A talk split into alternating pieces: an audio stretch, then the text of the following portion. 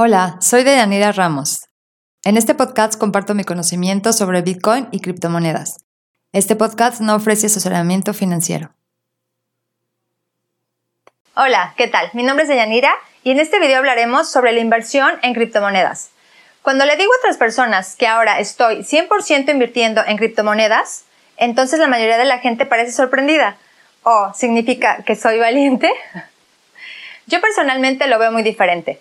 Porque al día de hoy, con todo lo que has pasado en los últimos años, creo que es mucho más arriesgado si alguien no tiene Bitcoin. El objetivo del video no es convencerte de nada. Tampoco se trata de hablar más de otra clase de activos. Se trata más bien de brindarte una nueva perspectiva sobre las criptomonedas y el Bitcoin en particular. Hablemos sobre siete perspectivas del Bitcoin. Número uno, pongámonos las gafas tecnológicas. Echemos un vistazo hacia dónde nos hemos desarrollado tecnológicamente.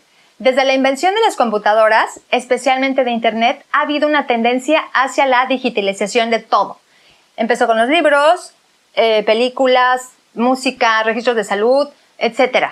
Pero lo que no logramos hacer en el año 2009 fue dinero, porque si digitalizas números, entonces se puede convertir fácilmente un 1 en un 2, o simplemente ponerle un 0.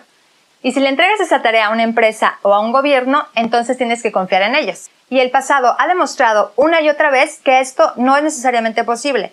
Con la ayuda de la tecnología blockchain, Bitcoin lo ha hecho posible por primera vez. En otras palabras, tienes dinero en forma digital sin poder multiplicarlo. O en términos de Bitcoin, se resuelve el problema del doble gasto. Es decir, Bitcoin es un desarrollo tecnológico que ha sido superfluo durante mucho tiempo y solo es parte de una gran tendencia que hemos tenido durante unos 20 a 30 años. Y es por eso que Bitcoin tampoco desaparecerá. Número 2. Pongámonos gafas de inversión.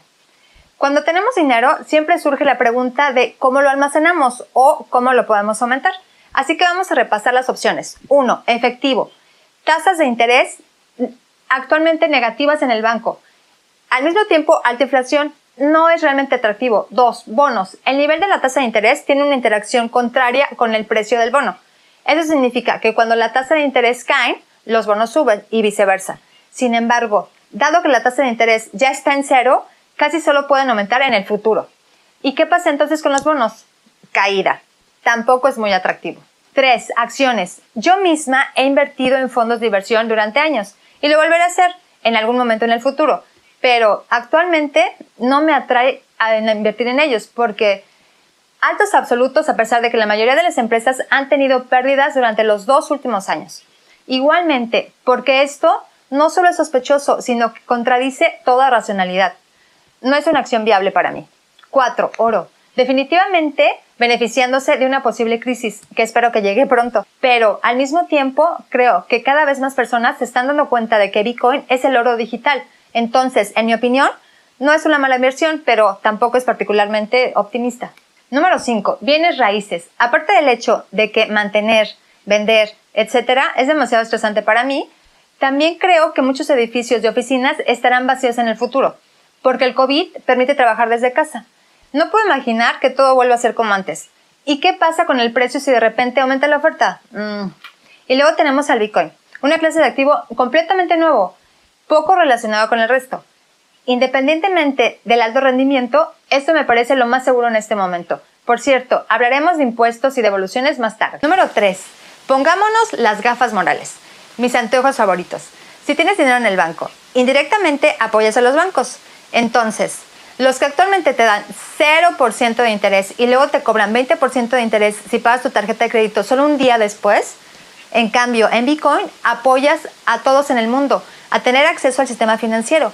Además, apoyas a la gente en países oprimidos que tengan una salida. Y por si fuera poco, apoyas a personas en un país que tenga una moneda colapsada, pudiendo salvar su trabajo. Tú apoyas a la gente para que no sea timada por el gobierno. O en resumen, apoyas a todas las personas a tener más esperanza y libertad. Número 4. Pongámonos gafas de impuestos. Sin querer jugar al asesor fiscal aquí, que no soy yo misma, con las criptomonedas paga 0% de impuestos si las mantienes por más de un año. Y mientras tanto no obtienes intereses de lending, staking o minería de liquidez. Esto es mejor que bonos, acciones, materias primas y en la mayoría de los casos también en bienes raíces. A menos que tengas la propiedad eh, durante más de 10 años, entonces también libre de impuestos. Número 5. Pongámonos gafas de historiador. Ha habido más de 330 monedas fiduciarias, moneda administrada centralmente, que no está respaldada por nada. A. Casi la mitad se derrumbó debido a la hiperinflación. B. Vida media 25.6 años. Según los economistas, solo se trata de cuándo la moneda fiduciaria restantes pierden su valor y no si. ¿Y dónde crees que la gente pone su dinero en un colapso? ¿Volver a una herramienta de banco central? ¿O más bien algo descentralizado en donde ni el gobierno ni los bancos centrales puedan influir? Número 6. Pongámonos las gafas de inflación. La tasa de inflación actual y oficial en México es del 3.15%. En Estados Unidos es del 5.3%, el nivel más alto en tres años. E importante, estamos hablando de las cifras oficiales aquí. Los números se basan en un carrito de compra virtual, lo cual no es cierto para el 99% de las personas. Solo en el último año Estados Unidos ha reimpreso alrededor del 20% de todos los dólares que están en circulación. Eso significa que la oferta de dinero ha aumentado un 20%. Pero luego, el 5% se publica como si fuera la inflación. ¿Te das cuenta? Esto está como muy sospechoso, ¿no? Número 7. Pongámonos las gafas normales. Bitcoin es el activo de más rápido crecimiento de la historia. Ya ha batido todos los récords, expresado en números. Actualmente solo hay 5 activos en todo el mundo que alguna vez han alcanzado una capitalización de mercado de un billón. Microsoft después de 44 años. Apple después de 42 años. Amazon después de 24 años. Google después de 21 años. Bitcoin después de 12 años. Y una vez dicho esto, si observamos las cifras reales de crecimiento en este año, entonces con el crecimiento seguiremos estando donde estábamos con el Internet en el año 1997. Eso significa que el mayor crecimiento está por venir. Además, esto nos explica, uno, por qué logró un retorno promedio de 230% en los últimos 10 años. Y dos, ¿Por qué creo que sería lógico si Bitcoin no continuará creciendo en el rango alto de dos dígitos? ¿Te sigue pareciendo arriesgado Bitcoin? ¿O no sería más arriesgado no invertir en él? De todos modos, esta es solo mi visión subjetiva de las cosas.